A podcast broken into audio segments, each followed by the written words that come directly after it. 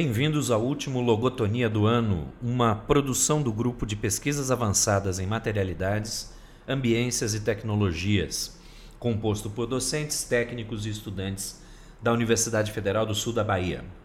O Logotonia está presente em diversas plataformas: Twitter, Facebook, Instagram, YouTube.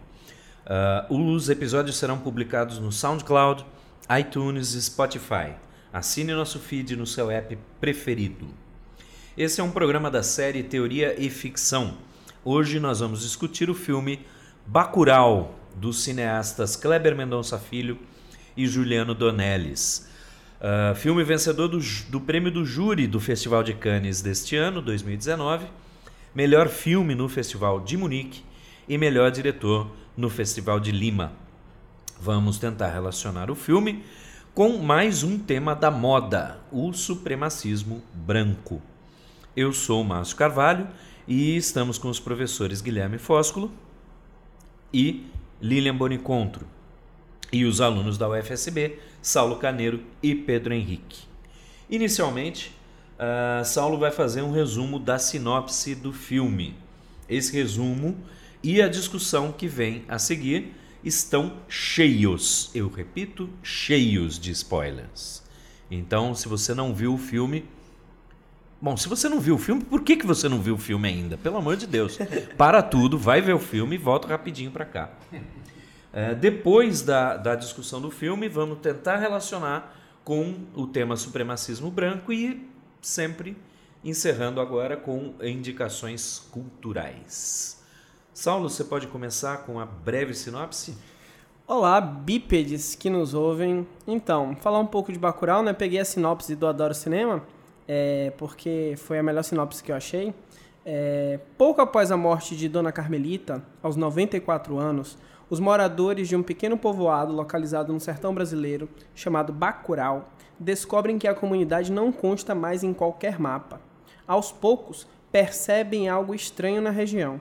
Enquanto drones passeiam pelos céus, estrangeiros chegam à cidade pela primeira vez. Quando carros se tornam vítima de tiros e cadáveres começam a aparecer, Teresa, Bárbara Collen, Domingas, Sônia Braga, Acácio, Thomas Aquino, Plínio, Wilson Rabelo, Lunga, Silvério Pereira e outros habitantes chegam à conclusão de que estão sendo atacados. Falta identificar o inimigo e criar coletivamente um meio de defesa. Isso é Bacurau.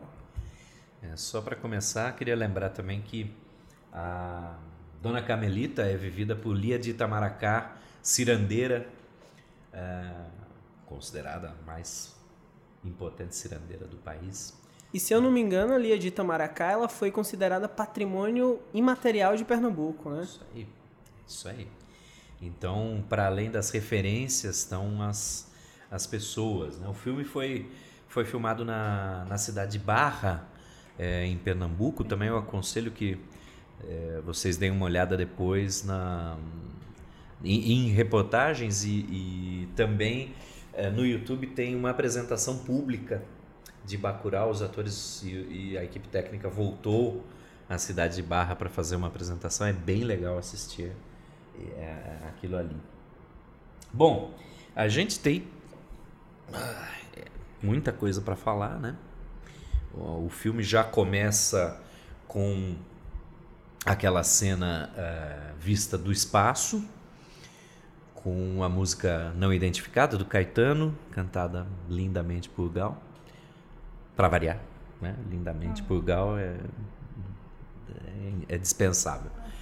E e na verdade você já tem a, a primeira cena do satélite que vai ser uma um elemento importante do filme que é, é o modo, um dos modos de é, fazer a cidade sumir dos GPS, né? Então, é, é, acho que é, me parece que é aquela primeira referência ali é já é, indicando que a gente vai ter elementos de ficção científica. Né? E logo quando a câmera desce já indica para gente um, um letreiro uh, dizendo que é a história acontece alguns anos no futuro. Nessa hora, inclusive, fica uma dúvida, assim, você ainda não consegue ter noção do que, que vai se passar. Então você fica assim, ah, vai ser um, vai ser um, um ataque alienígena, o que, que vai acontecer na cidade, né? Então, assim, ainda como vem essa coisa de sumir do mapa, ainda tem ainda fica um mistério, assim, você fica se perguntando, né? você só vai entender esse desdobramento, desse sumiço do mapa ao longo da história. E eu, e eu tenho a impressão, posso estar enganado, mas eu tenho a impressão que essa primeira cena também já traz alguma das. O filme é cheio de homenagens, é, mas se eu não me engano, o início do Enigma do Outro Mundo, do John Carpenter, é uma cena do espaço chegando o, o, o ET, né? Então, talvez já seja uma indicação disso, não sei.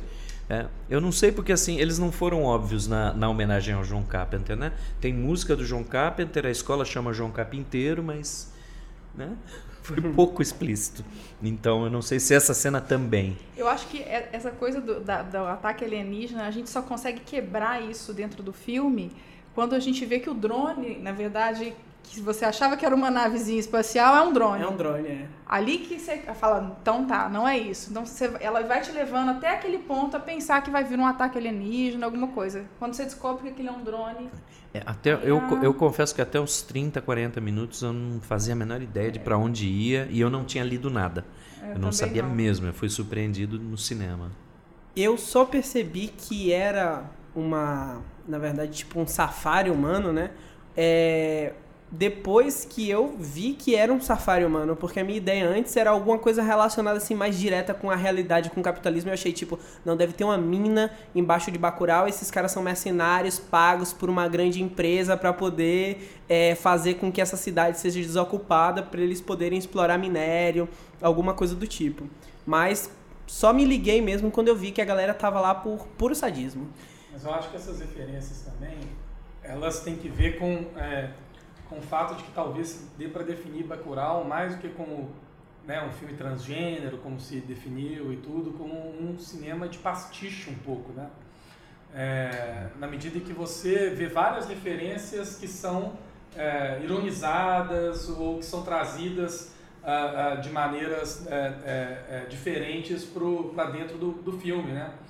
O disco voador mesmo quando chega lembra um pouco, enfim, de Arquivo X, ou da cena do X. Muita gente chamou Bacurau de Mad Max sertanejo, mas não é exatamente um Mad Max também.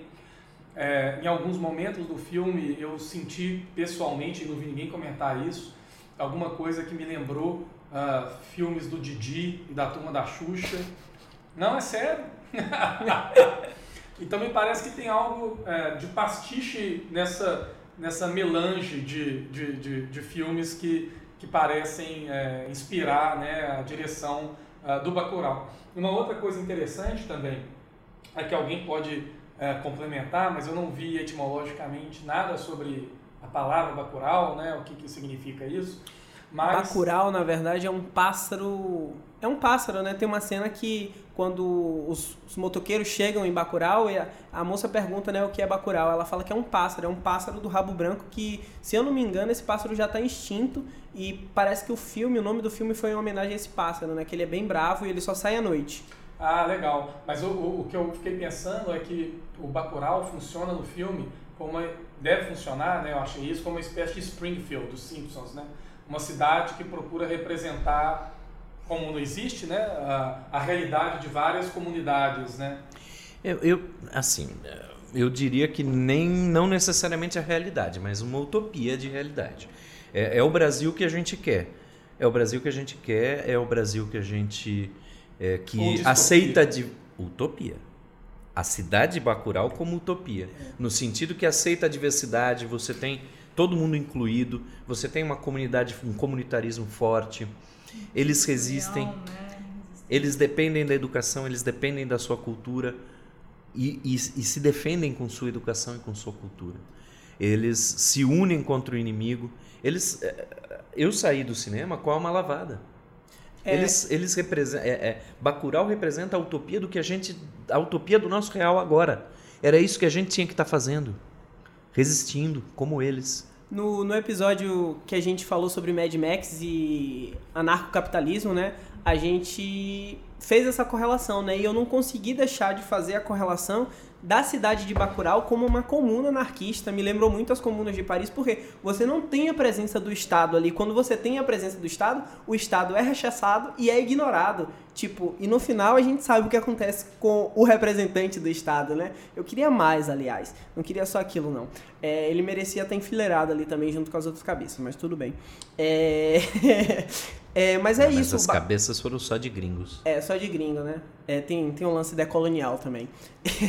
mas o que eu achei é que Bacurau é a verdadeira experiência anarquista no meio do sertão. Porque você não tem o um poder. As decisões são coletivas. Quando eles vão. vão quando a, a, doutora Domingas né, vai, vai falar sobre os, os ansiolíticos né, que o, o político lá mandou, a decisão é coletiva. E ela não impõe nada, ela falou, tá aqui em cima, quem quiser pode pegar, mas os efeitos são esses, esses e esses. Sabe? Tipo, não tem a figura autoritária do Estado dizendo o que pode ou não, como é que funciona. As coisas e são coletivizadas. É interessante que você acabou vendo do matiz anarquista e eu acabei vendo, eu, a, me lembrou muito quando ela acaba de falar isso, ela fala, peguem com consciência. Isso me remete muito ao é, de todos de acordo com sua possibilidade, capacidade, para todos de acordo com sua necessidade.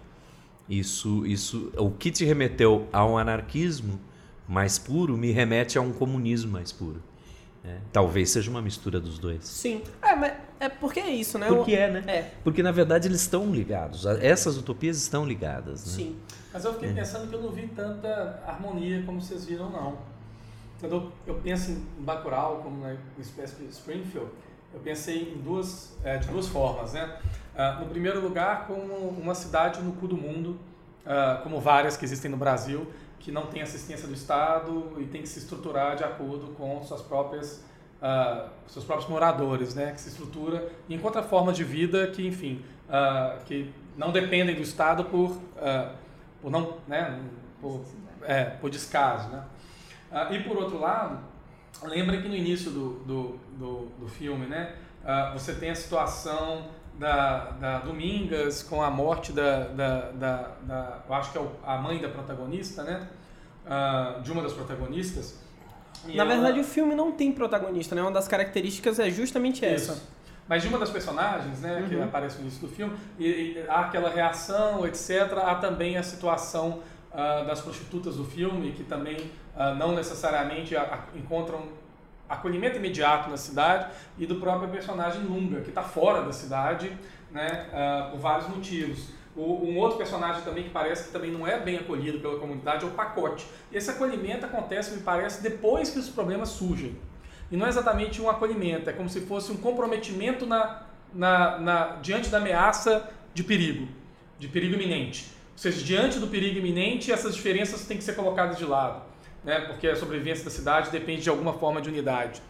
Mas não parece que a cidade ela já não. é uma utopia. Né, de eu, eu também vi, eu vi, eu vi isso diferente também é, de você, porque, veja, o, a questão do Lung e do pacote é bem interessante.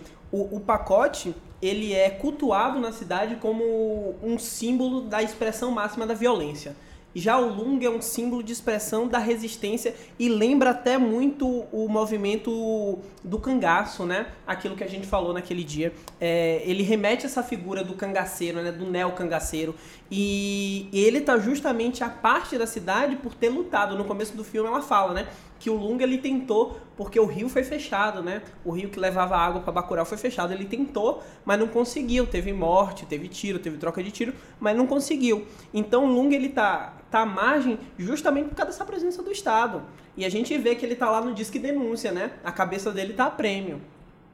É, eu, eu, vamos, deixa eu tentar me fazer mais claro. Eu não estou querendo dizer que é uma harmonia cumbaiá que está todo mundo com as mãos dadas. Existem conflitos, como sempre vão existir conflitos em qualquer sociedade humana.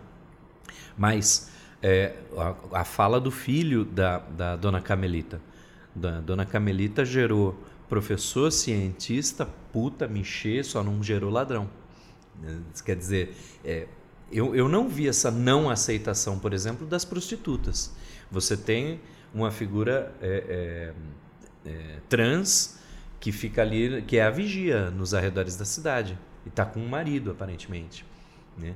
Eu não eu não estou querendo dizer que é uma sociedade completamente harmônica. É. E a, a, personagem de Sônia Braga deixa isso bem claro. Existem conflitos, mas sempre vão existir conflitos em qualquer sociedade humana. É, o ponto é, essa sociedade consegue ser diversa e, é, mais do que isso, é, um elemento que a gente já falou, mas que é, vale a pena retomar, a gente falou do disco voador, né? O, o, fato de eles colocarem um, disco, um drone disfarçado de disco voador da década de 50 já mostra, os gringos, né? Já mostra o espírito com que os gringos estão vindo é, olhar para a população de Bacurau. Olha, são um bando de idiotas, eles vão é, acreditar pessoas que... que pararam no tempo e não tem, vão acreditar naquilo como se fosse uma realidade. Exatamente. Só que a primeira, o primeiro a ser perseguido é o ebalista. Hum. E a, na próxima cena ele já fala pro pacote, pacote, tem um drone aí. Um drone.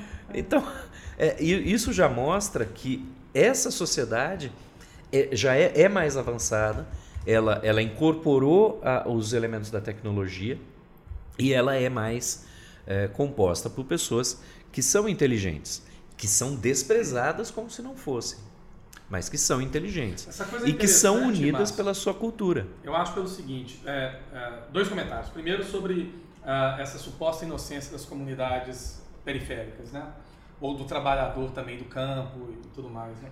Tem um filme uh, brasileiro do Leon Hirtzman que chama Maioria Absoluta, de 1964, e que me lembrou um pouco isso na hora que eu vi, assisti Bacurau, me, me, me toquei para esse filme na, no, no, cinema, e que mostra exatamente a pergunta que o Leon Hirtzman faz para comunidades, uh, enfim, tanto para pessoas que habitam as praias do Rio de Janeiro em primeiro lugar, quanto para as comunidades uh, é, de, de camponesas, se eu não me engano, no interior de Pernambuco, mas eu posso estar errado. Pode ser no, em, em, alguma outra, é, em algum outro estado do Nordeste. Mas é, qual é o problema do Brasil? E as respostas dos sudestinos do Rio de Janeiro uh, parecem bastante com as respostas de qualquer bolsonarista imbecil atual, uh, da ordem de é um problema moral, é um problema de corrupção, o brasileiro é preguiçoso, blá blá blá. E quando se pergunta, aí sim, para as comunidades camponesas muito organizadas e conscientes, que ele faz essa mesma pergunta para essas comunidades, a resposta surpreende porque a resposta é: o problema do Brasil é que eu trabalho de sol a sol e não consigo botar farinha na mesa dos meus filhos. Uma coisa dessa ordem, bem mais concreta. E você vê que há uma articulação ali para tentar, pelo menos no meio do, dos camponeses, para tentar movimentar, uh, no final das contas, políticas que beneficiariam a essa, de fato, maioria absoluta que não está nas praias do Leblon. Então, o primeiro ponto é, você diria respeito a essa presunção de inocência né, das comunidades periféricas. Né? Um segundo ponto é que eu acho que, que vocês estão, né, o, o, aí no caso Márcio Sal, estão mais com olhares mais positivos e utópicos para o filme do que o comunista do grupo. Porque quando eu fico olhando para o filme, eu, eu, eu, consegui, pelo menos no primeiro contato com o filme e até, até hoje, o que prevaleceu para mim foi uma visão muito menos utópica e muito mais da virulência da ação, percebe? Daquilo que algumas pessoas, como a, a Ivana Bentes, no, na, na, na, no review que ela fez para o filme, né, uh, se atentou para um trabalho, por exemplo, da Sayaka Valência, que ela chama de capitalismo gore ou é, a Saia Valença está respondendo, no final das contas, a vida nas fronteiras lá de Tijuana, no México, que tem que ver com milícias, o capitalismo mafioso e essas coisas todas, uh, e que implicam é, é, narcocultura e tudo mais, e que implica essa violência, essa extrema violência em algumas comunidades.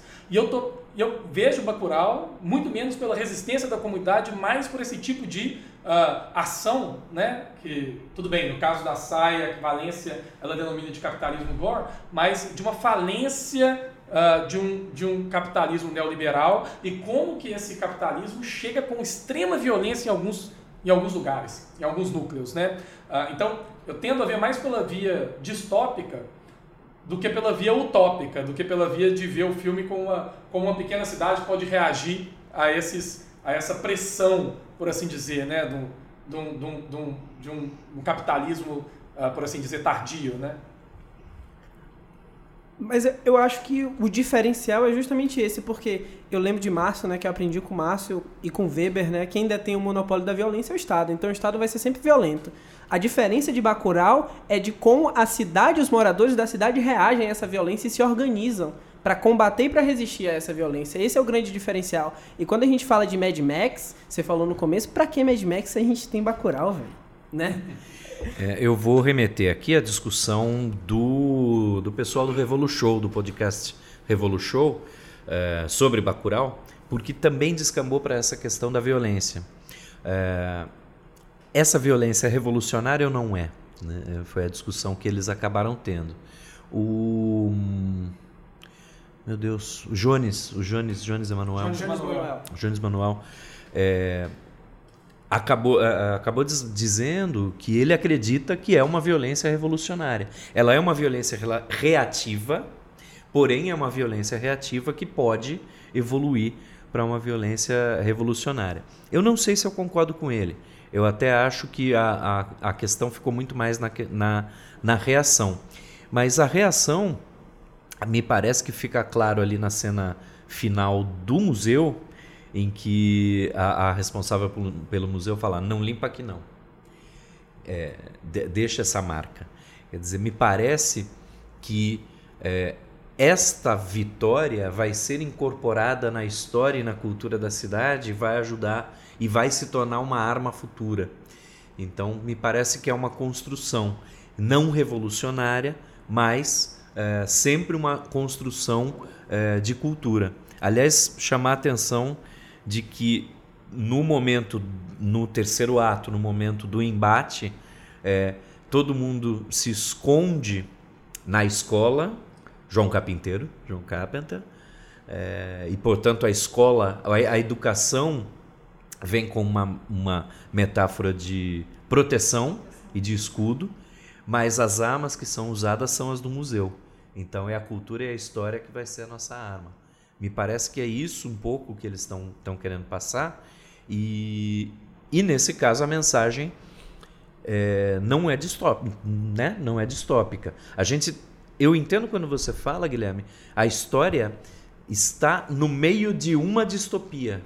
A distopia do Brasil dividido com o Brasil do Sul, com execuções no Vale do Anhangabaú, com perseguição às pessoas, com o ansiolítico sendo distribuído para a população. Se eu não me engano, eu precisava rever, mas se eu não me engano, o nome é, inclusive é Brazol ou alguma coisa assim, do ansiolítico. É, e me parece que toda a população está amortecida por- é, é, com tudo isso e o que permite que uma elite política ou capital eh, nacional venda eh, uma população toda para de uma cidade, de um distrito, né, para gringos fazerem seu safari. Então, sem dúvida nenhuma, a gente está envolto numa distopia. Mas o que eu quis dizer é que me parece que a estrutura social interna de Bacurau e o modo como os habitantes reagem às ameaças, eh, se unindo, trabalhando juntos e etc. Isso sim me parece utópico. Isso sim me parece ser o que os diretores quiseram passar. Olha, Bra- isso aqui tinha que ser o Brasil. né? Então eu concordo contigo. O filme não é uma utopia. O filme sim tá é um cenário distópico. né? O que eu tenderia a chamar de utopia é aquela organização social. É só isso. Eu acho que a gente tem que também, é, agora puxando um pouquinho, porque a gente falou muito do, da comunidade, né? E agora ir para supremacia branca ali dos, dos estrangeiros, a gente falou muito pouco ali deles. Uma cena que me chamou muito atenção e que me remeteu muito ao que a gente tem vivido hoje, né? Quando os brasileiros, contratados por eles, voltam para o, o lugar lá onde eles estão conversando e comendo, e aí eles querem, eles agem como se eles estivessem integrados no grupo, e aí eles tomam um tiro e os, os estrangeiros dizem, vocês aqui são, são é, assim como os outros, vocês também não são como nós. Né? Então, isso foi uma coisa que, que me remeteu muito ao que a gente vive no país hoje, assim, né? O brasileiro que não se vê como brasileiro e acha que é mais estrangeiro do que o outro, que está né, por cima do outro, mas na verdade ele é, ele é brasileiro, ele é latino igual aos outros. Assim. É a cena, na verdade, que só para reconstruir É, ela, eu lembro é que os brasileiros, que se eu não me engano são do sul, né? do sul. São E eles- Paulo é sul. Né? São Paulo que- e Rio. E Rio. Rio. São Ah, Paulo é. e Rio. Eles são questionados porque eles se voltam contra o próprio povo. E a resposta deles é: nós somos mais como vocês do que como eles, né? Ao que os gringos riem, né? E, e dizem, bom, no máximo um mexicano branquinho fala para mais branco fala para ele, né? Antes deles matarem uhum. esses brasileiros também, né? É, puxando para essa essa coisa da, da eu acho da supremacismo. Desculpa, supremacismo. desculpa, Guilherme. Antes de entrar no supremacismo, só para puxar essa cena específica, é porque eu assisti em Salvador. E no cinema, nessa cena, as pessoas riram. E eu ouvi um relato uh, do pessoal do. Mais, mais um podcast uh, do Cinema com Rapadura. É, é o Jurandir, que é, cearen, é, é de Fortaleza, né? É o pessoal é todo nordestino. É né? todo nordestino. E uma das meninas que estava lá, acho que é a Júlia, ela está morando em Campinas. Ela é nordestina e assistiu o filme em Campinas. E ela falou que ela riu da cena e aí ela sentiu o silêncio que estava na sala e perdeu o controle e começou a gargalhar. Da cena e das pessoas que estavam ali. E eu entendo isso porque eu sou, gente, eu sou do Brasil do Sul, vocês me desculpem, interior de São Paulo. Me de, Bacurau, me deixe ficar aí, por favor, apesar de eu ser do Sul. É, mas eu vi, eu vi, depois que eu ouvi esse relato, eu fiquei imaginando colegas meus da cidade de Sorocaba, se, se eles se deram o trabalho de ver o filme, que é pouco provável, é, eles ficariam absolutamente emputecidos com essa cena também. Eu, te, eu, eu posso pensar em uma meia dúzia porque se consideram. Mas lógico, é loirinhos. Minas não é muito diferente disso. Né? Mas é... o, o, oposto também acontece, né? Tem um americano que acha que é tão decolonizado que chega no Brasil e fala com brasileiros brancos como se fossem americanos brancos e faz essa equalização, né? Essa equalização que eles estavam tentando fazer, né? De tipo, de falar de igual para igual, achando que, tipo, ah, não, você é homem branco. Não, eu sou latino, né?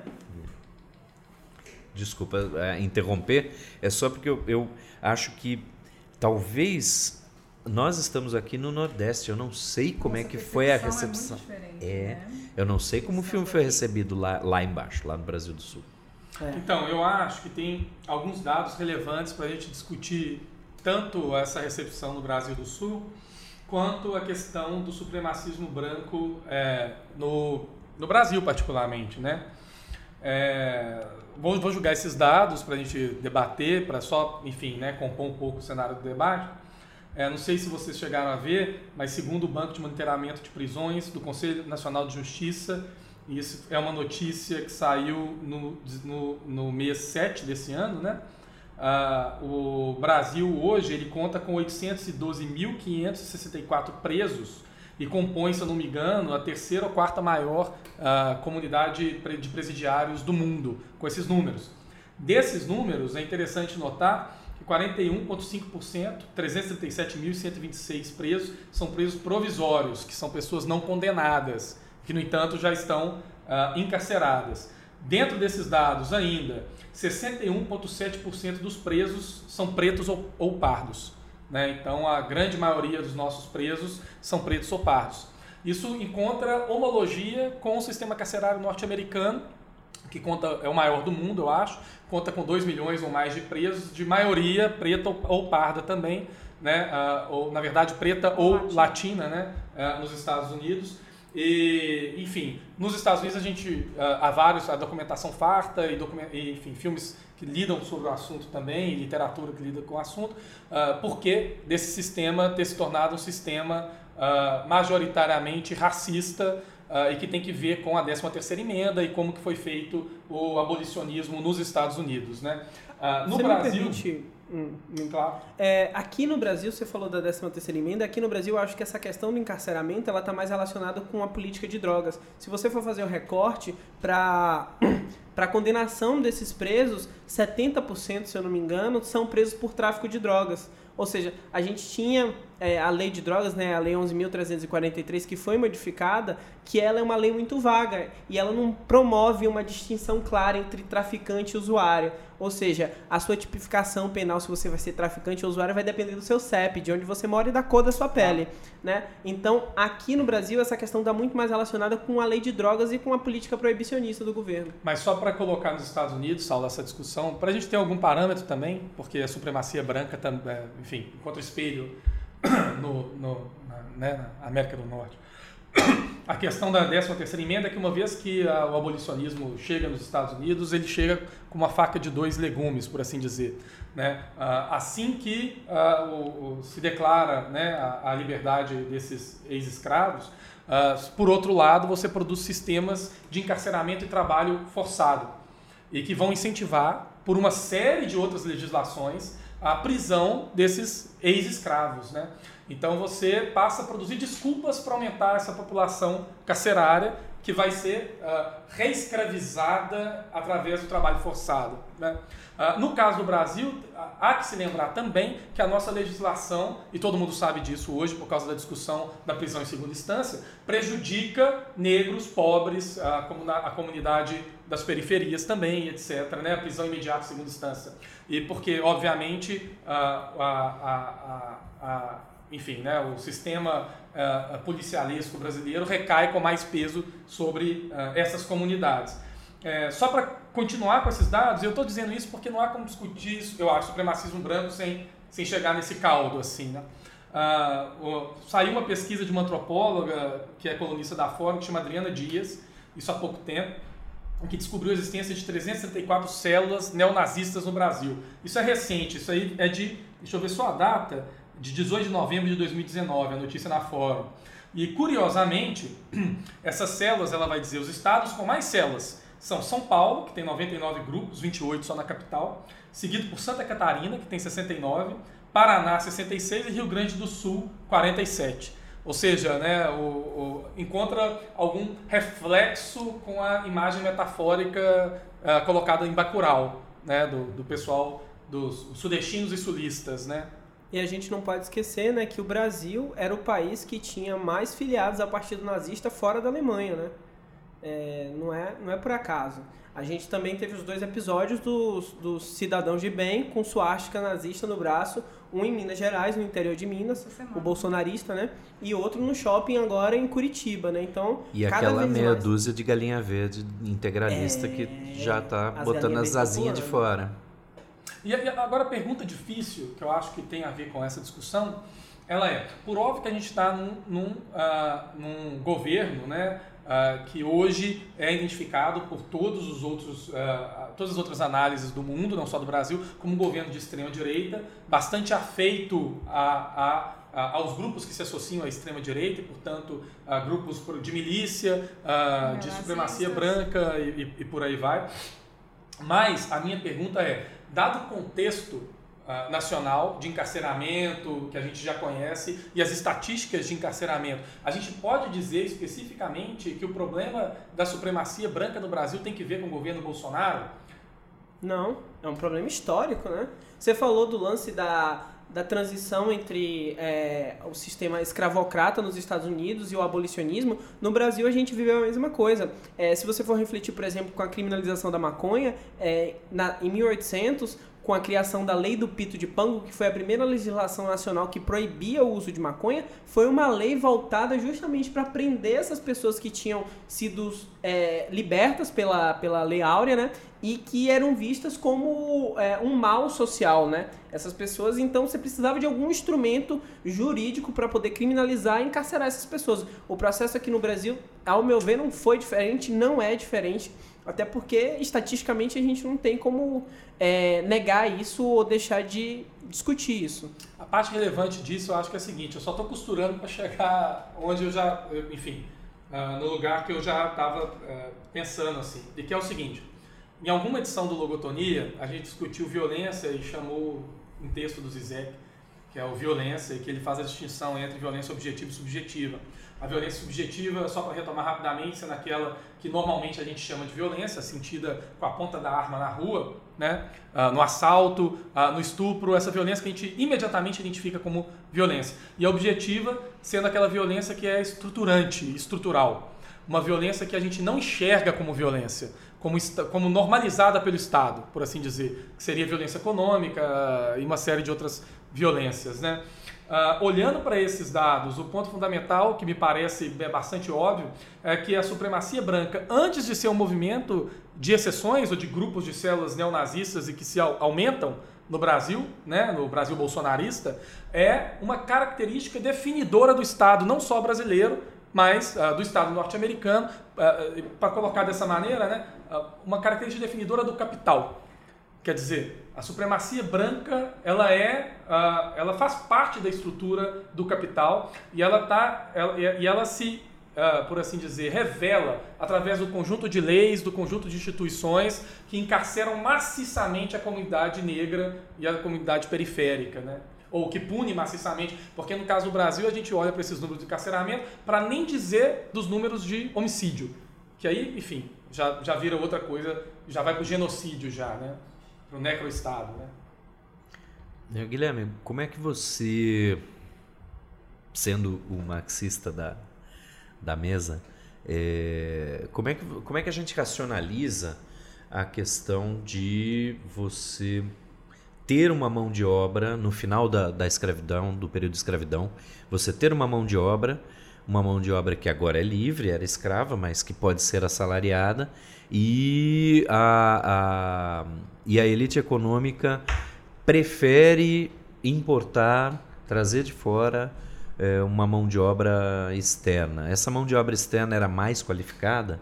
Não me parece que é o caso, já que os escravos já estavam trabalhando nas, nas, nas lavouras. É, é simplesmente a questão de criar um exército de reserva tal. Eu tô, eu tô tentando racionalizar isso porque Brasil, você, você tá... no Brasil, porque você puxou suprema, a supremacia branca como uma característica do capital, e talvez isso seja verdade, porque me parece que é irracional para o capital não usar essa mão de obra que está aqui. Talvez isso só seja possível de ser explicado exatamente por questões aí é, que não são puramente econômicas. Que que é o racismo, né? Isso. É. É. Mas me parece que faz total sentido isso aí que, que você está colocando. No caso uh, específico dos Estados Unidos, que é o que me detive mais no último quadrimestre, e aqui na universidade nós temos quadrimestres, por isso que eu estou dizendo no último quadrimestre, uh, por conta de uma disciplina que eu ofertei na pós-graduação, uh, o que acontece é o, o movimento abolicionista, uh, ele parece acompanhar, no final das contas, um refinamento das, das por assim dizer, né, capacidades de exploração do capital nascente, por assim, né, para colocar nesses termos. Então, autores, por exemplo, como o Achille Mbembe, no Crítica da Razão Negra, ele vai dizer a respeito de um processo de devir negro no mundo e pensando esse devir negro como uh, um processo que já, já, já era bastante visível no fim do período escravagista, no período escravagista e fim do período escravagista, que é um período uh, de completo, por assim, completa precarização do trabalho exploração do trabalho e que acaba se, é, é, por assim dizer, desaguando né, na, naquilo que a gente chama contemporaneamente de uberização uh, do trabalho. Né? Uh, no caso dos Estados Unidos, o que ocorre, e que eu acho que é bem diferente do Brasil, é que uma vez que, o, que a abolição uh, chega lá, uma série de medidas, no final das contas, que vão acabar tornando possível a escravidão via sistema, sistema eh, carcerário, tornam possível a continuação desse sistema por via exploratória. Mas análises, por exemplo, como a da Angela Davis e de outras pessoas que se debruçaram sobre a questão racial nos Estados Unidos, mostram que mesmo na questão industrial, pós-escravidão, a, a, população negra encontrava dificuldades de ser absorvida pelo sistema nascente uh, industrial. Né? Então você tinha uma maioria, por exemplo, de, por exemplo, mulheres brancas nas indústrias uh, que, que uh, uh, do, principalmente do norte, que demandavam um trabalho manual, mais delicado, etc, etc, do que mulheres negras que majoritariamente permaneciam trabalhando no campo em condições muito piores. Eu imagino que no caso do Brasil talvez seja uma coisa similar, muito embora no, no, o Brasil se industrializou muito mais tardiamente, e eu, eu, entendo que você esteja falando talvez da troca dessas mão de obras pela mão de obra italiana, por exemplo, né? E que eu acho que talvez encontre um caminho bom de explicação pelo racismo uh, pós-escravocrata. E né? pela eugenia, né? Porque foi uma Eugenia. política eugenista. Tem, tem uma lei da. Se não me engano, o Brasil já, já era república, né? E tem uma lei que fala sobre a, a vinda de imigrantes estrangeiros para o Brasil. E os imigrantes negros, eles não eram permitidos a, a- o ingresso deles no Brasil. Quando você fala da industrialização é, e do lugar do negro nessa industrialização nos Estados Unidos, uma coisa que é interessante a gente pontuar é que a indústria foi para dentro das prisões, né? Atualmente. A gente tem fábrica da Nike dentro do presídio, é, nos presídios norte-americanos, e os presídios são privados. O detento paga a estadia dele trabalhando e ganha. Eu cheguei a ver que, que um detento chega a ganhar por volta de 9 centavos por hora trabalhada, sabe? Então, o que é isso, né? É, e uma coisa que eu queria te perguntar, Márcio, que, que eu observo que você trouxe, que me surgiu aqui, é que com, com o deslocamento do espectro político, se a, se a gente pode chamar dessa maneira, né, de um liberalismo para o neoliberalismo, parece que essas, é, essa estrutura racista ela tende a se acentuar na opressão. Sabe quando você desloca do liberalismo para o neoliberalismo? Como é que você enxerga isso? Cara, eu, eu diria que talvez o problema não seja ah, do liberalismo ao neoliberalismo. Talvez o problema seja a associação, que me parece muito clara, do neoliberalismo com ah, o conservadorismo.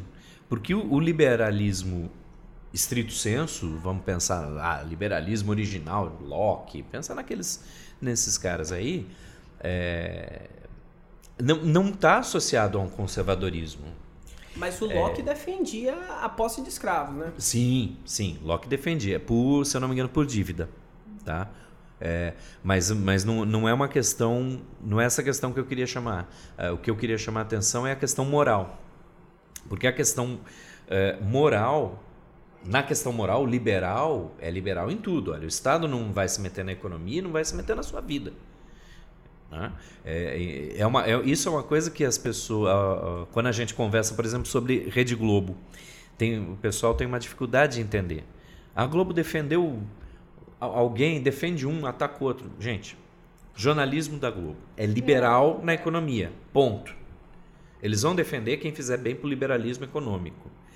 Eles também não gostavam do Bolsonaro, mas é o que sobrou, é o que ficou na mesa e é o que eles vão defender, vão dar suas cutucadas, porque eles têm que ter margem de negociação, mas é isso, eles defendem a política de Guedes. Pronto, acabou. Ah, mas aí no, no- nas novelas tem gay, tem não sei o quê, tem, tem uma- aumentando a participação de negros. Claro, eles são tem a atriz trans. Eles são liberais mesmo. É o liberal na economia e liberal no costume. né? É, é incrível eu ter que dizer isso. A Globo é coerente. No liberalismo. No liberalismo, eu não estou defendendo o liberalismo deles. Eu estou dizendo que eles são coerentes. Me parece que é incoerente ou incoerente para o liberalismo é você ser liberal na economia e conservador nos costumes. Não faz o menor sentido, economicamente, eu dispensar um grupo, grupos enormes de consumidores. Que é isso? É isso que você faz quando você é conservador. Aí as empresas que são mais espertas vêm pegar o pink money, por exemplo. Tá? Mas é, ser conservador na economia e não nos costumes é que me parece ser incoerente. Mas me parece ser incoerente porque eu estou acostumado a pensar o liberalismo como esse bloco. Quando vem o neoliberalismo, talvez aí seja a pegadinha, o neoliberalismo não se importa com a questão moral e se importa exclusivamente com a questão econômica. Então, o neoliberalismo não tem problema nenhum em se associar com protofascistas, conservadores protofascistas, desde que eles assegurem a liberdade de mercado. E para ser bem sincero, essa questão Estado ou mercado, eu lembro de um livro muito bom, se eu não me engano, chamado Colapso da Modernização, que eu já citei em outro programa, do Robert Kurz, e ele fala muito claramente isso. Olha, quando o liberalismo, quando o capital precisou do Estado, ele apoiou o nazismo, apoiou o fascismo, apoiou, apoiou estados totalitários. O capital não está nessa, o capital não está preocupado com essa diferença mercado-estado. É mercado livre quando é melhor para o capital. Se o capital precisar de proteção, ele vai ter um Estado autoritário sem o menor problema. Tá? É, é mais ou menos isso é, que você... minha pergunta era justamente É- nesse é- sentido, porque esse deslocamento desse espectro que vai do liberalismo para o neoliberalismo, ele termina desaguando num fascismo e, consequentemente, num supremacismo branco, um supremacismo étnico, sabe?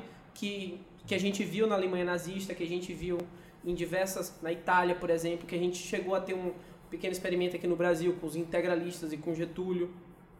Agora, uma coisa que eu estou achando curiosa é que recentemente esse vínculo ele tem essa, essa, essa coisa tem aparecido mais ah, da, da, da herança da escravidão no caso de um neoliberalismo de uberização. Ele aparece na Angela Davis, ele aparece no Aquile Mbembe, ou Mbembe, não sei como é que pronuncia. Ele é, aparece também ah, no, recentemente apareceu também no João Reis, que é um dos maiores historiadores do Brasil, e ele estava com essa pesquisa do escravo de ganho, etc. ele tem, faz essa pesquisa como vários outros ah, ah, historiadores. Né? E numa entrevista recente dele para o Bob Fernandes, é, ele compara o trabalho sem direito de motoboys, BC Boys, Uber, etc., etc., ao, ao do escravo de ganho, dizendo que são escravos do neoliberalismo. Essa parte me chamou bastante atenção, porque a gente para para pensar, por exemplo, normalmente, não a gente, né, mas se pensou muito comumente como o fim da escravidão, o nascimento de um novo tipo de regime, um novo tipo de ciclo. Mas a gente esquece que as coisas não, não acabam magicamente, que se você rompe com algum sistema e magicamente você está livre daquele sistema. Me parece muito mais hoje como o, o, o neoliberalismo e a uberização como um refinamento de um sistema que já estava em operação e que era um sistema racista, de escravidão e por aí vai. Então você tem um refinamento que permite massificação, percebe? De um trabalho homólogo ao trabalho escravo. Está muito mais próximo da escravidão do que a gente de fato concebe ou concebia, por assim dizer, né? De maneira que eu não consigo pensar como a gente consegue, enfim, lidar com essa realidade sem, sem pensar sério sobre, sobre a escravidão e a abolição, né? Não só no Brasil, mas ah, ah, como esse movimento foi realizado, né? É, de alguma maneira, os últimos livros do, do Gessé de Souza têm. O que ele tem tentado enfatizar é isso: é que nos estudos sobre formação do, do, da- do pensamento social no Brasil é dada pouca ênfase, pouca ênfase à questão da escravidão e ao modo como ela foi encerrada. Eu acho que, eu acho que isso está vindo cada vez, você tem razão, está vindo cada vez mais à tona em evidência.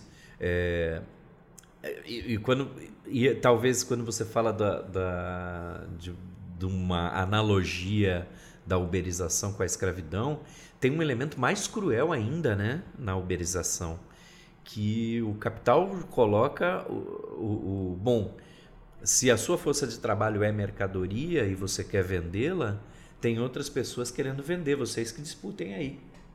Porque no final das contas é isso. O empregado tá, que não é empregado mais, né? O trabalhador está disputando com o outro trabalhador o direito de servir a esse Porque esse o João capital. É uma loucura. Uma coisa ainda que eu acho louca, que é no sistema escravocrata, o, escravagista ainda tem o escravo como propriedade. Ou seja, por mais que seja terrível, horroroso, como a gente sabe que é terrível e horroroso, esse escravagista não é idiota. Ele não quer matar o escravo dele. Certo? Porque Ele é uma propriedade. É uma propriedade. Ele vai perder dinheiro. Enquanto que na uberização, vocês que se matem aí. Foda-se. E no sistema também ah, de trabalho escravo via penitenciária. Também foda-se. Essa mão é reprodutível infinitamente. Você pode submeter ela a tudo porque, enfim, ela é descartável, por assim dizer, né? Então acho que tem essas conexões que, que enfim, que não, e principalmente para entender suprema, ah, supremacismo branco, não tão desvinculadas, né? Da, da escravidão e do, e do, e do fim da, dos, dos ciclos de escravidão, né? É, uma coisa que eu também acho, achei importante a gente falar aqui é da complexidade das personagens do filme. Como todas as personagens são muito complexas e, e o que Saulo já falou, não tem um protagonismo, né? todas muito, muito bem, bem construídas assim. É, o Lunga lá, que personagem fenomenal, assim, um cangaceiro moderno. Gente, vocês notaram, eu, em algum podcast alguém falou, eu não consegui confirmar no filme, que Lunga, num primeiro momento, é referido como a Lunga e em outro momento como o Lunga. É, você falou no começo que ele seria uma pessoa trans, mas na verdade não, eu eu acho... não falei dele. Não, não, a, Não? Gente ouviu, Não. a gente ouviu de outra pessoa. Eu Não, não, não, mas eu não falei dele. Eu tava falando da pessoa que fica na entrada da cidade. Não. Ó, tá chegando fulano e tal. Era, é uma É, é pessoa porque, na trans. verdade, o que a gente, a gente ouviu, Sal, Ah, é porque é, inicialmente Lunga também seria uma personagem trans. E o, o ator, né, o Silvério Pereira, achou melhor que não, porque já teria uma outra personagem trans. Na, e ele quis construir mais complexo, inclusive para não associarem, parece que com uma personagem que ele tinha feito numa novela, alguma coisa assim. Então, ele quis construir. Me que deu é uma que é impressão. um complexo, né? Me deu uma é impressão de pegar. né? É isso que eu ia Uma falar, ele é não binário, ele é. é Não binário, é não binário É não binário. ou de um gênero fluido, né? Isso, Isso. Dessa identidade aí, eu acho que ele tá mais... É, Elix. É. Então, é, mas é isso, eu não consegui confirmar, mas me parece que às vezes é referido como A, às vezes é referido como O, e, e ao mesmo tempo é aquela androginia, eh, talvez a talvez a corporificação do pós-moderno ali, né? Aquele quando vai para a luta, coloca aquele cabelo de- aquele aplique de Van Damme mais exageradíssimo, né? Me, me remeteu ao filme de Van Damme aquilo lá, só que ao cubo, né? Mas pra mim, Silvério Pereira é o melhor é, ator desse, desse filme. Assim. Ele tá As atuações são ótimas, mas eu, assim, me chamou bastante atenção, gostei muito da, da personagem do Silvério Pereira. É, é porque é isso, é um, é um cangaceiro pós-moderno, né? Assim, tem uma complexidade da, da personagem. E teve, teve uma biografia que foi lançada do Lampião, né? Que Sim. o autor, não me lembro o nome dele, que ele, ele coloca essa questão do Lampião ter sido gay, talvez. Né?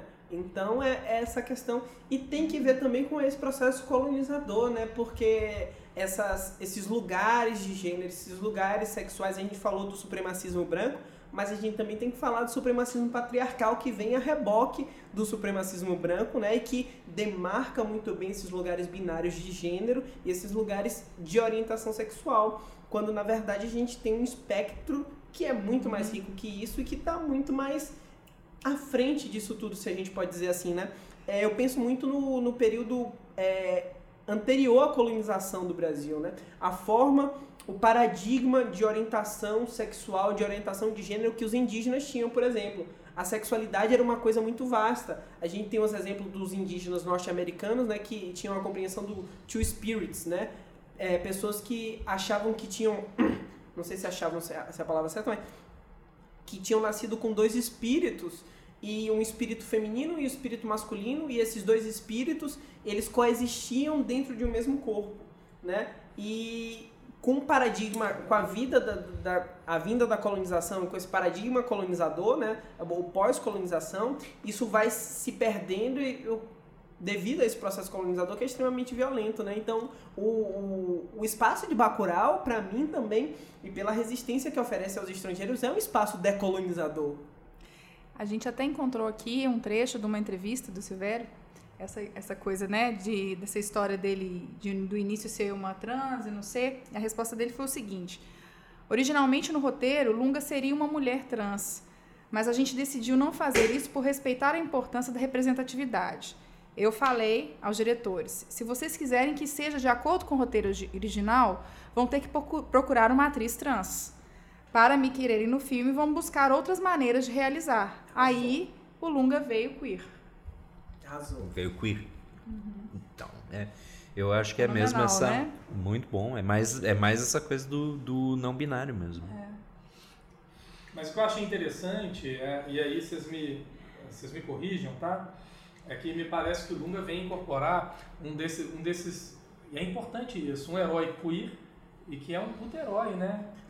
Assim, não, não, não deixa a desejar, né? É uma imagem que forte, assim, né? É importante, né? E real, né? Porque se a gente for fazer paralelos com a realidade, a gente pode pegar, por exemplo, o exército de Rojava, que tem um batalhão queer, né? Que eles tem uma foto deles que ficou muito famosa, é, é This Fag Kill Fascists. É, essas bichas matam fascistas, né? Então é um.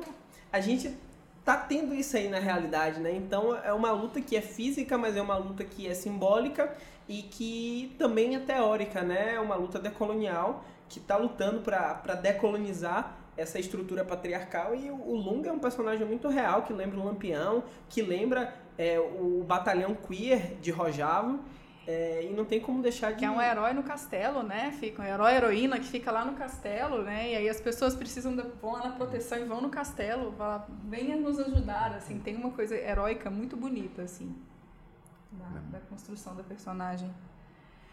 Tem e, e, a história, né? O filme, o filme é muito feliz em não ser didático e nos contar tudo o que aconteceu antes, mas também é feliz ao nos dar alguns elementos, né? Uhum. Olha, quando ele chega, ah, quando eu saí daqui, é, não, não foi bem assim, né? Dando a entender que ele saiu meio corrido, uhum. que ele não saiu feliz da cidade da última vez. Mas ao mesmo tempo, só o fato de eles terem tudo aquilo preparado, a gaiola, ele, ele conta os passos, isso é muito faroeste, né? É, Você ir é. contando os passos assim para achar onde está onde tá o tesouro, né? É, é, é, mostra que eles já fizeram isso, coisa desse tipo antes, uhum. né? Eles não, não são, não é a primeira viagem. E... Vocês, só uma coisa, o, o, o, Guilherme falou do Lunga, mas eu, eu tenho que dizer que o Acácio, o pacote, uhum, também está uhum. super bem, porque uhum. Ele, ele fica aquele jeitão, não, me chama de Acácio e tal. Mas quando chegam os motoqueiros, né, fala, ah, esse aqui é o Acácio. Não, pacote. É, ele quer ser conhecido como pacote. E ele faz uma cara de tão bobão assim, ou oh, essa moto aqui é uma cinquentinha, sabe? É, ele está muito bem passando de um, de, uma, de um registro de personagem para outro. E tem aquele então, casal também, que eu não sei o nome, infelizmente, naturalista das no drogas e tal. No final, é o Damião, né? Ah, é o Damião. O Damião, é. a esposa dele, que não tem nome. Eu, eu não, não, me lembro de ter, lembro. ter, sido. Mas que são personagens interessantes no filme, né? E, enfim. Você ah, quer viver?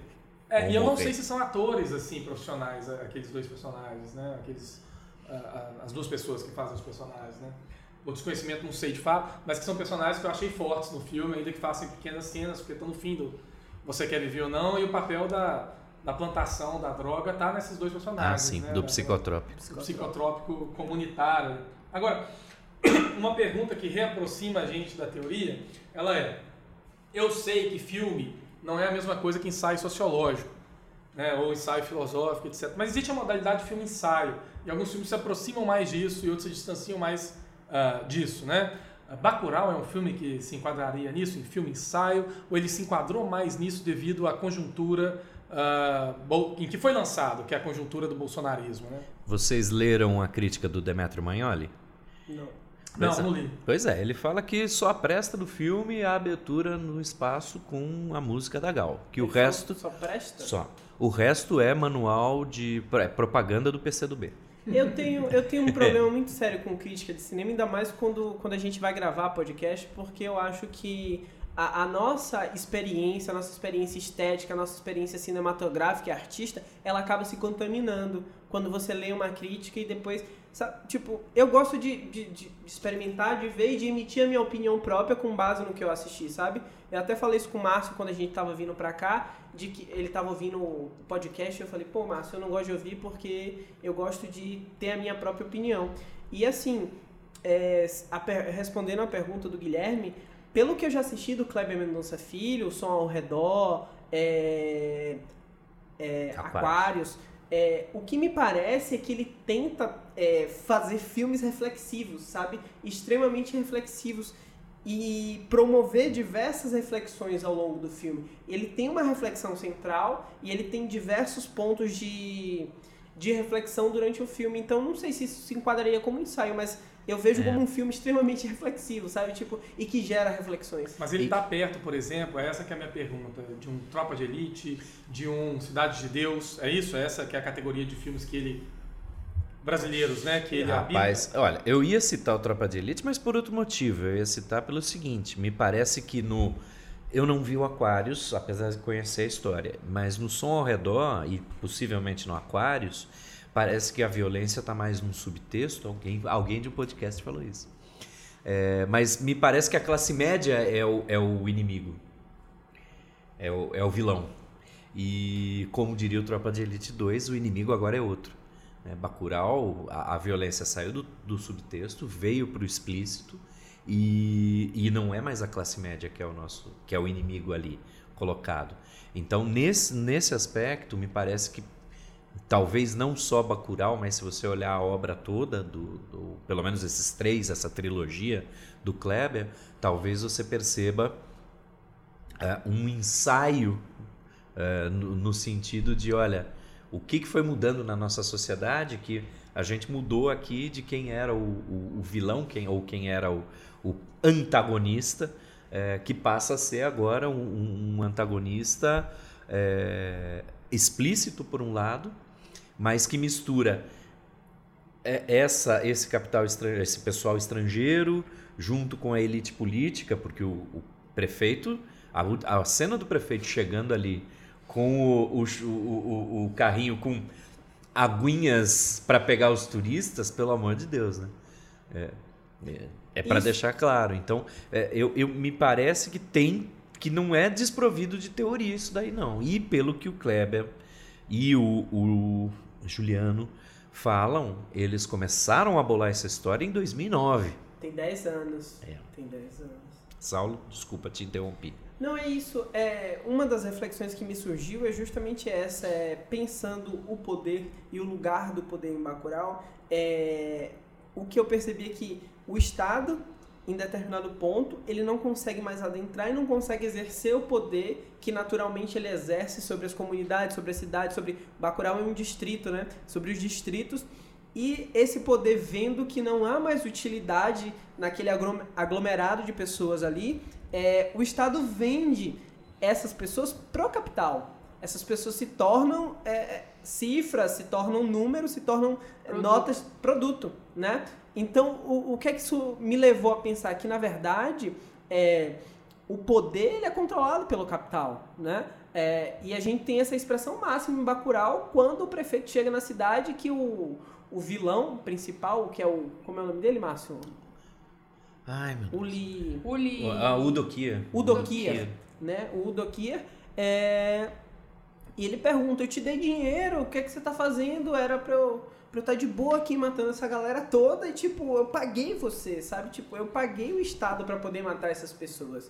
É, então, é, ao meu ver, o poder. Mas ele é um cara que mata os próprios companheiros. Isso Mas, é interessante. É, é, isso que eu ia falar. É, eu acho que no início, assim, quando você descobre que, que ele comprou, né, aquela cidade para poder fazer esse zoológico humano ali, não sei, o safari. Safari. É, no safari não, porque o safari é só apreciação, né? Ali é uma não. caça.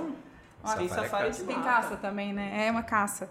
É, e aí, depois, eu não sei se os diretores eles tentam um pouco humanizar essa pessoa, então tem hora que você, você sente um pouco de afeição, depois você volta, porque você fala, não, ele vai se revoltar, ele não vai fazer isso, ele vai virar contra os próprios companheiros. Então, assim, fica. É lógico que tem a trajetória dele, mas eu fiquei nessa. Uma hora, senão ele, ele vai se arrepender vai rolar alguma coisa, mas aí continua. Eu tive essa sensação com, essa, com esse personagem dele, assim. Detalhe importante, não sei se vocês perceberam, na hora que, logo depois ele passar pela Sônia Braga e é. ter mostrado a regra dele de não matar mulheres, ele se fura num, num espeto. No espeto, isso. E aqui, num, no espinho. No espinho. E aquele espinho provavelmente está envenenado com um, algum psicotrópico. Uhum. E o que eu achei interessante é que me surgiu uma dúvida, que eu não sei se, a Car... se ele está envenenado ou se ele está sendo enfeitiçado pela Carmelita, porque depois a Carmelita aparece para ele. Uhum. Então tem essas duas possibilidades, dele ter sido envenenado ou dele tá, tá tipo, ela tem incorporado nele e tá assumindo ali o controle, sabe? Mas eu acho esse personagem estranho. Ele é um personagem que não tem uma história assim, né? Não tem uma história, né? Ele é estranho esse personagem. Tem essa coisa de não matar mulheres, você não sabe o que ele está fazendo ali. Ele mata os outros companheiros. Não sei. E ele fica muito puto quando é chamado de nazista, né? Fica é, muito puto. É. Né? Não sei Sobre, se ele representa um princípio né, de autodestruição da, da, do, da, desse, desse, supremacismo branco. O que, que isso representa assim na história, né? Porque também parece que não é a primeira vez que ele faz isso. Parece que ele é o cara experiente. Não, ele é, é. Isso. Isso. E, e, inclusive ele ignora, ele ignora as várias uh, indicações, né?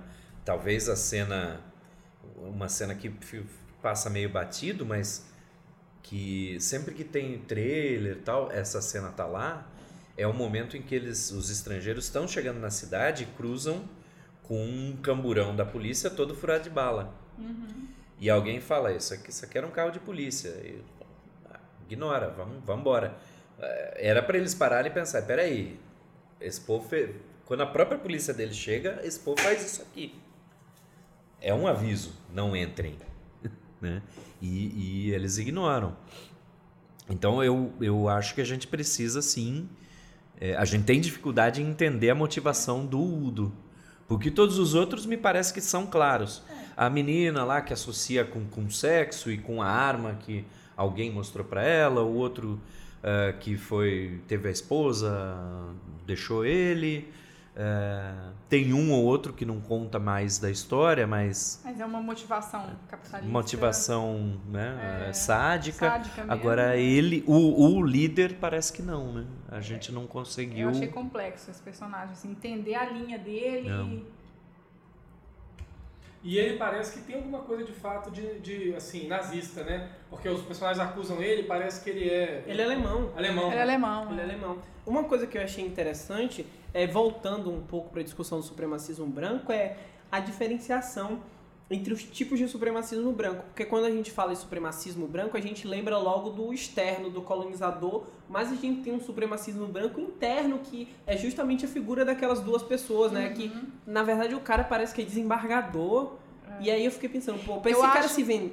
Eu acho que tem até uma. Não sei se tem uma piada, tá? Porque aquele ator fez, a, fez o mecanismo. Hum, Fez o. Fez a É, série, aquele ator. Então não sei se tem Ah. algum. ó, Se, se tem alguma piada com relação a isso. Eu parei no Padilha depois do Tropa de Elite É. 2. E depois que ele se assumiu politicamente. Mas então, tem, tem esse lance de desse supremacismo interno também, né? De tipo, é, de- dessa pessoa branca, em sua maioria sudestina, é, nessa superioridade. Como esses estratos, eles estão bem demarcados, até mesmo para essas pessoas, né? Que quando eles falam, não, a gente é como vocês. Não, vocês não são. Mas a gente também não é como os brasileiros daqui. Sabe, isso também eu acho que é importante a gente ressaltar, porque, tipo, essa violência ela não se limita só é, é- essa externa, ela é interna também. Ok, pessoal. Diminuímos automaticamente aqui o, o ritmo. Mais alguma questão quanto ao, ao- ou a discussão do filme ou ao supremacismo?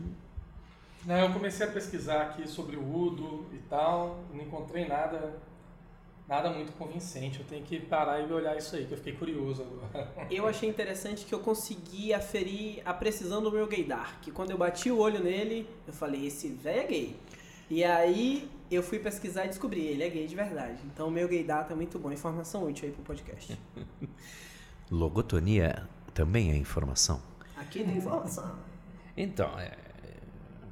Então, Estamos- então acho que a gente pode. Eu, assim, para ser sincero, a gente. Bacurau, se a gente ficar aqui Quatro horas. quatro horas, a gente vai lembrar de ceninhas. Eu vou perguntar para vocês. é, na placa de chegada, né? Bacurau a 17 quilômetros. Será que hoje seriam 38? é. É, são até tá cheio de coisinhas para se perguntar aí. Cheio de Eu acho que é detalhezinhos. um filme que dá pra você ir parando cena a cena e, É. e ach- descobrindo mais desdobramentos ali. Muitas camadas, muitas camadas. E, e, na verdade isso, isso é reflexo de, dessa construção tão longa de 10 anos pensando juntos. Você vai, pô, eu, eu, eu só imagino que você vai chegando algum dia, três da madrugada, se liga pro outro, pô, eu tive ideia de colocar naquela cena, colocar uma moeda assim. Hã? Ah, por quê? Ah, porque vai ser referência para aquilo, aquilo, aquilo. Ou vamos botar. Isso deve estar cheio. Tem, tem, eu lembro de um, de um de ter lido um, um relato do Arthur Clarke quando Kubrick estava fazendo 2001 e junto o roteiro junto com Clarke é, e Clarke inglês aquela coisa serinha dorme cedo não sei o que e Kubrick nova iorquino e Clarke contando que não aguentava mais receber telefonema do Kubrick é, ó, três da manhã, ó, sonhei com tal coisa, vamos colocar no filme, amanhã a gente fala. Não dá. Uma coisa que eu fiquei pensando Mas rápido, só porque eu fiquei Constrói muita coisa disso. assim. é que talvez uma resposta possa vir na direção ah, do que o Saulo comentou ampassando ali, de que há várias, várias modalidades de supremacismo branco, assim, né? E que talvez esse Udo, por ser alemão, represente uma modalidade que exclui até os próprios norte-americanos supremacistas, né? Do time dos supremacistas, uber-supremacistas, né? Sim. Pode ser algo dessa Sim. ordem, né? Perfeito. Sim. É isso, né? Então vamos passar para as Parabéns, dicas. Kleber Mendonça Filho. Puta filmaço, gente. Assistam Bacurau. É, não, filme a- pra assistir duas, três, quatro vezes. Vou voltar nisso aí, porque eu tenho que voltar, cara. Fiquei cismado Pronto, com isso. pronto, pronto. Um joguinho, aquele. Agora eu me lembrei disso. Acho que tem a ver com isso sim. Aquele jogo é, Wolfenstein, ah, não lembro o sobrenome, o- acho que é o 2, ah, que agora tem no PS4, Switch, paguem royalties ou propaganda pra nós, né? Não sei. Paga nós. Nesse jogo tem uma cena que é o seguinte: ah, o jogo se passa num mundo que, onde o nazismo ah, prevaleceu na Segunda Guerra, a Alemanha ganha a Segunda Guerra Mundial, e ela coloniza os Estados Unidos. O Homem do Castelo Alto. É, o Homem do Castelo Alto. E nessa cena, você está jogando com um cara que luta junto com o movimento negro norte-americano, inclusive, contra o, o nazismo que tomou conta do país. Você está andando disfarçado numa rua. E daí você vê ah, dois soldados alemães batendo na cabeça e xingando dois membros da Ku Klux Klan. Porque eles não falam alemão direito, eles não estão fazendo o que devem fazer, etc, etc. E que talvez mostre um pouco essa coisa, as diferenças entre supremacismos, né? Que talvez seja o que esteja por trás do, do Udo e os outros americanos no filme, assim, né? É, e, a- e a gente a gente está falando sobre Bacurau e supremacismo branco e não estamos falando sobre a série Watchmen, que acabou de passar e que é toda baseada em supremacismo. A gente vai ter que ver, quem sabe a gente faz um, um Watchmen e o supremacismo branco 2.